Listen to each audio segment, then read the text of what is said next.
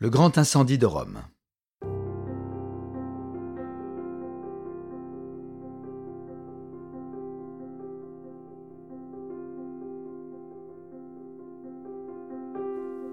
Interprétation Patrick Blandin.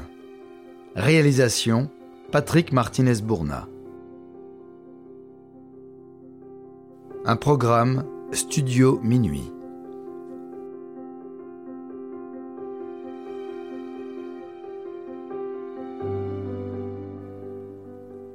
En 64 après Jésus-Christ, Rome étouffe sous la chaleur d'un été caniculaire, surnommé autrefois la période des croque-morts, face auquel les citoyens ne sont pas tous égaux. L'aristocratie se réfugie à la campagne, à la recherche de fraîcheur dans les jardins de leur demeure, et la plèbe, quant à elle, prisonnière dans leurs appartements vétustes en centre-ville, n'a d'autre choix que de subir les lourdes températures. Les plus démunis contractent des fièvres, deviennent fous ou périssent dans les enceintes d'une métropole surpeuplée, d'un million d'individus entassés sur 1800 hectares. La situation dégénère durant la nuit du 18 juillet, lorsqu'un incendie éclate et menace de réduire en ruine la cité entière. Certes, ce n'est pas la première fois que la capitale de l'Empire s'enflamme. En l'an 27, sous le règne de Tibère, en 37 sous Caligula, puis en 54 sous Claude. Chaque empereur semble avoir eu droit à son brasier de grande envergure. Il faut dire qu'à cette époque, avec ses rues étroites et bondées, ses insulae, imbriquées, construites avec un ciment à base de chaux, soutenues par des armatures en bois et où l'on cuisine à tous les étages à l'aide d'un brasero, Rome s'embrase aussi facilement qu'un tas de feuilles mortes. Le feu du 18 juillet 64 reste toutefois célèbre comme étant le plus dévastateur, le plus tenace, mais aussi celui dont l'origine demeure encore à ce jour une énigme. C'est donc par une nuit de pleine lune que le drame s'amorce. Alors que la ville éternelle est endormie, un incendie se déclare au Circus Maximus, la plus grande enceinte sportive du monde connue, d'ordinaire consacrée aux courses de chars. Porté par un vent frénétique attisé par les marchandises combustibles entreposées dans les boutiques voisines, les flammes enveloppent le grand cirque, avant de se propager vers les hauteurs du Palatin, l'une des sept collines de Rome. Une fois au sommet, elles redescendent à toute vitesse et se déploient dans toutes les directions, pulvérisant des monuments iconiques tels que les temples consacrés à Jupiter, Luna, Vesta, la bibliothèque palatine, les palais impériaux, rien ne parvient à entraver leur progression. Sur les quatorze arrondissements composant la cité, trois seront entièrement ravagés, sept en partie meurtris, et seulement quatre en sortiront indemnes. Pris au dépourvu, les citoyens, tirés en hâte de leur lit, s'affolent, et la panique gronde. Les plus imprudents retournent chez eux afin de récupérer quelques biens précieux, d'autres se précipitent vers le Tibre où l'air à proximité du fleuve semble plus respirable. La solidarité laisse place au chacun pour soi. Tout le monde se bouscule. Les vieillards sont abandonnés, les enfants piétinés. Dès les premières braises, des pilleurs profitent du chaos et s'infiltrent en douce dans les résidences les plus cossues. Au matin du 19 juillet, l'incendie continue à tout détruire sur son passage. Un messager s'extirpe alors de l'enfer ardent et entame une course effrénée en direction d'Anzio, petite cité bordant la baie de Naples. Là, il se présente à l'empereur Néron, en séjour sur sa terre natale. Averti de la tragédie, il se met aussitôt en route pour Rome, accompagné de ses conseillers et de sa garde prétorienne. Lorsqu'il atteint les environs de la capitale, trois jours plus tard, celle-ci est plus que jamais en proie aux flammes. Un immense nuage de fumée plane dans le ciel. Des colonnes incandescentes s'élèvent de temps à autre des quartiers touchés. L'impérator supervise l'action des vigiles débordés, les charge de secourir les blessés et d'évacuer les cadavres en priorité. Néron s'implique lui-même, accueille les sinistrés dans sa propriété de l'autre côté du Tibre, sur la plaine du Vatican. Ils sont abrités dans des tentes, soignés et nourris, le tout gratuitement. Il consent également à faire des compromis, cédant par exemple à la part du feu, des édifices entiers sont brûlés volontairement afin de laisser un espace vierge empêchant l'incendie de se développer davantage.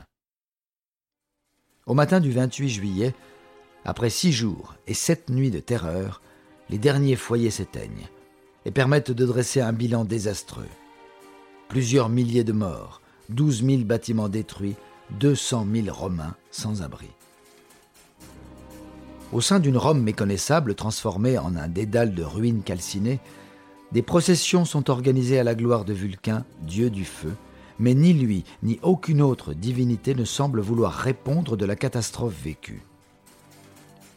Les soupçons se tournent naturellement vers l'empereur du genre humain, sur le trône depuis une dizaine d'années, le descendant d'Apollon, Néron, blâmé d'être l'incendiaire. Il ne s'agirait pas de son premier méfait. On lui doit entre autres l'assassinat de son frère Britannicus, obstacle au pouvoir suprême, de sa mère, Agrippine, sa tutelle de plus en plus influente, ou encore de ses deux épouses. La première accusée d'adultère puis exilée sur une île, l'autre, enceinte, succombant à un violent coup de pied porté au ventre.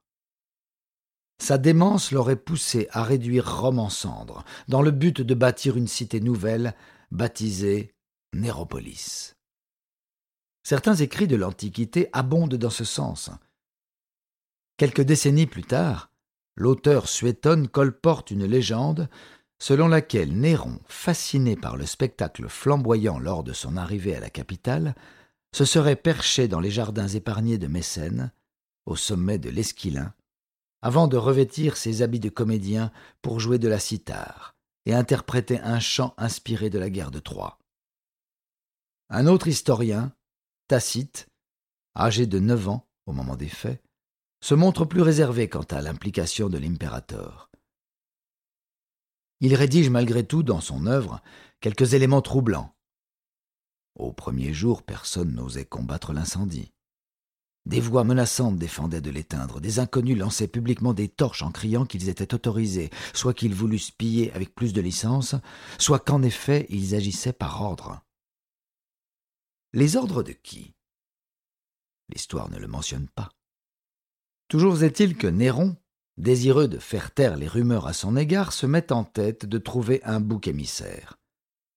La manœuvre consiste à éviter toute insurrection de la plèbe, non pas en apaisant sa colère, mais plutôt en la détournant sur les chrétiens, minoritaires à l'époque, comptant seulement quelques centaines de disciples. Il les accuse, d'avoir mis le feu à la ville, fait arrêter la plupart d'entre eux et les condamne au pire supplice. Tacite rapporte à nouveau de terribles témoignages. Leur exécution fut transformée en jeu, on les revêtit de peau de bête et ils périrent sous la morsure des chiens, ou bien ils furent cloués à des croix, ou bien on y mit le feu pour que, lorsque le jour baissait, ils brûlent et servent d'éclairage nocturne.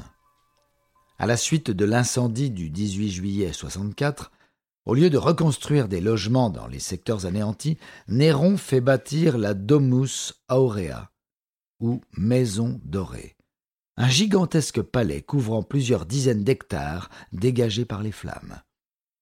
À l'entrée, au milieu du vestibule, se dresse une statue haute de trente-six mètres à son image, et ce n'est pas tout. La demeure recèle monts et merveilles, un lac artificiel, de vastes jardins où vivent des animaux domestiques et sauvages, une salle de banquet tournant sur elle-même. On n'y trouve aucun sanitaire, aucune chambre à coucher, le tout n'est qu'un monument d'apparat destiné à satisfaire un souverain imbu de lui-même.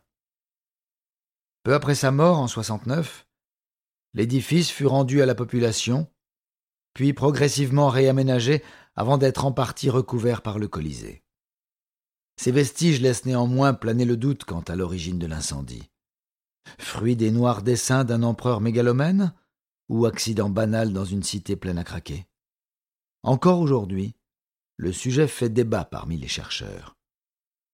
Il est en tout cas difficile de dénicher le moindre indice valable caché dans les secrets d'une ville maintes fois abattue, puis redressée en perpétuelle évolution à travers les siècles.